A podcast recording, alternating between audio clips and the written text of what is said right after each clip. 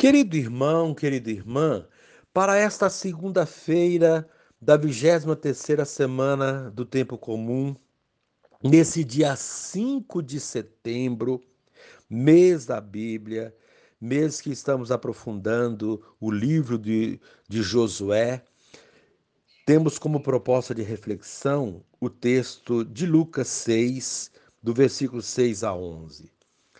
Aconteceu num dia de sábado, que Jesus entrou na sinagoga e começou a ensinar. Aí havia um homem cuja mão direita era seca. Os mestres da lei e os fariseus o observavam para ver se Jesus iria curá-lo em dia de sábado e assim encontrarem motivo para acusá-lo. Jesus, porém, conhecendo seus pensamentos, disse ao homem da mão seca: Levanta-te e fica aqui no meio. Ele se levantou e ficou de pé. Disse-lhes Jesus: Eu vos pergunto, o que é permitido fazer no sábado, o bem ou o mal? Salvar uma vida ou deixar que se perca? Então Jesus olhou para todos os que estavam ao seu redor e disse ao homem: Estende a tua mão. O homem assim o fez e sua mão ficou curada. Eles ficaram com muita raiva e começaram a discutir entre si sobre o que poderiam fazer contra Jesus. Palavra da salvação. Glória a vós, Senhor. Querido irmão, querida irmã, o bem deve ser realizado a todo momento. Foi o que Jesus fez. Passou pelo mundo fazendo o bem.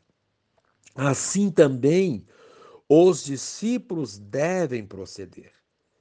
O homem da mão direita paralisada é alguém excluído e discriminado, porque é impedido de fazer suas atividades. Em nosso tempo presente, fala-se muito em ambiente digital. Seria bom a comunidade refletir se todos estão incluídos neste ambiente. A mão direita paralisada do homem do Evangelho representa o mal da exclusão que os sistemas injustos impõem sobre os pobres. A exclusão digital é um desses males. Devemos promover a igualdade de direitos a todos. Ser cristão significa não excluir ninguém. Querido irmão, querida irmã, o sábado era o ponto alto da semana do povo de Deus, o dia religioso que enchia de sentido sua vida um verdadeiro respiro da alma em meio ao trabalho duro e a tempos difíceis. O sábado celebrava o Deus que os libertou da escravidão e sua condição de povo em aliança com ele. Assim, devia ser celebração da vida, da liberdade, do, do trabalho livre, do valor de cada membro do povo eleito. Naquele sábado, na sinagoga, com a cura do homem da mão seca, Jesus deixou uma grande lição. A celebração que de verdade honra a Deus põe o homem necessitado no centro. Ele chamou o homem da mão seca para o meio e o curou. A pessoa humana no centro, restaurada pelo poder de Deus. É o reino acontecendo. Querido irmão, querida irmã, a proposta para esse dia, viver a fé como compromisso com a, com a defesa e a promoção da vida. E deste momento, reze assim comigo, finalizando este instante.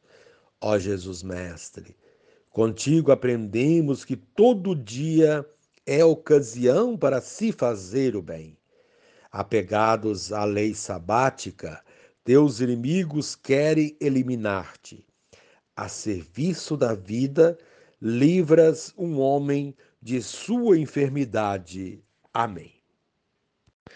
Querido irmão, querida irmã, dando continuidade à reflexão da palavra de Deus, da liturgia dessa segunda-feira da vigésima terceira semana do tempo comum, nesse dia 5 de setembro, mês da Bíblia, mês que estamos aí convidados a aprofundar o livro do, de Josué, você poderá acompanhar na sua Bíblia os textos, 1 Coríntios 5, de 1 a 8, também o, o, texto de Lucas 6, 6 a 11, rezar o Salmo 5.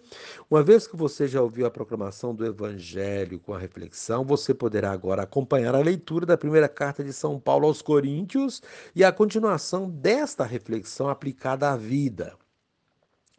Irmãos, é voz geral que está acontecendo entre vós um caso de imoralidade. E de imoralidade tal que nem entre os pagãos costuma acontecer. Um dentre vós está convivendo com a própria madrasta. No entanto, estáis inchados de orgulho, ao invés de vestirdes luto, a fim de que fosse tirado do meio de vós aquele que assim procede? Pois bem, embora ausente de corpo, mas presente em espírito, eu julguei, como se estivesse aí entre vós, esse tal que tem procedido assim. Em nome do Senhor Jesus, estando vós e eu espiritualmente reunidos com o poder do Senhor nosso Jesus, entregamos tal homem a Satanás, para a ruína da carne, a fim de que o espírito seja salvo no dia do Senhor. Vós vos gloriais sem razão. Acaso ignorais que um pouco de fermento leveda a massa toda? Lançai fora o fermento velho, para que sejais uma massa nova, já que deveis ser sem fermento pois o nosso Cordeiro Pascal, Cristo, já está imolado. Assim, celebremos a festa, não com fermento, não com velho fermento, nem com fermento de maldade ou de perversidade, mas com os pães ázimos de pureza e de verdade. Palavra do Senhor, graças a Deus. Querido irmão, querida irmã, a proposta da liturgia da palavra de hoje é de renovação total, nos libertando de tudo o que é mal e recompondo-nos para uma vida conforme a vontade de Deus. Essa renovação está presente tanto na primeira leitura como no Evangelho. Na primeira leitura, o apóstolo Paulo percebe que a comunidade de Corinto está tendo comportamentos que não condizem com os ensinamentos recebidos de Jesus Cristo e por ele transmitidos. Alguns estão se comportando pior do que os pagãos, tendo atitudes imorais e, consequentemente, escandalosas. O que fazer diante dessa situação? Paulo recomenda ir direto àqueles que estão tendo tais procedimentos e procurar solucionar a questão, mesmo que isso possa expor a pessoa. Ela passará por alguns constrangimentos, mas terá sua alma purificada para Deus e purificará a comunidade que estava sendo influenciada por tais comportamentos. Paulo pede a renovação da pessoa e da comunidade usando a imagem do fermento. Um fermento velho é ineficaz e precisa ser renovado para continuar fermentando a massa. Jesus tem um novo fermento, o qual substituirá o fermento antigo, num processo de renovação que fará a massa crescer. Com essa imagem bastante conhecida na época, Paulo propõe a mudança de comportamento, de modo que cada cristão comporte-se como Cristo ensinou, ou seja, conforme os ensinamentos que ele, o apóstolo, e seus companheiros têm transmitido, deixando de lado as imoralidades. Somente assim se eliminará o mal que se instala na comunidade quando essa não vive os ensinamentos de Deus. No evangelho de hoje também temos uma proposta de renovação: curar a mão seca, ou seja, eliminar tudo aquilo que possa impedir que nossas mãos sirvam livremente a Deus. Ter as mãos secas é mais do que uma doença, é um empecilho, um impedimento, é a representação do desvio do caminho de Deus, pois todo desvio dos ensinamentos de Deus prejudica a vida. A mão seca é a mão sem vida, a mão impossibilitada de agir em prol da vida. Quando Jesus cura a mão daquele homem, ele o liberta para a vida para servir a Deus e ao próximo. E isso nem sempre agrada àqueles que querem que as pessoas continuem com as mãos atrofiadas para poder dominá-las. Jesus cura o homem da mão seca em dia de sábado na sinagoga. Provoca o escândalo dos que viam no sábado um dia de resguardo total mesmo que alguém estivesse morrendo, não se podia fazer nada nesse dia, pois era o dia sagrado. Assim, a vida se tornava menos sagrada que o sábado, menos importante do que a lei. E foi exatamente essa concepção de prática religiosa que Jesus questionou e buscou combater. Com a cura do leproso no dia de sábado, ele mostrou que para fazer o bem não existe dia marcado. Todos os dias são dias para fazer o bem, para ajudar o próximo, para práticas que favoreçam a vida. Que nossa prática religiosa não se, não se prenda às normas e leis quando a vida precisar de nossa ação.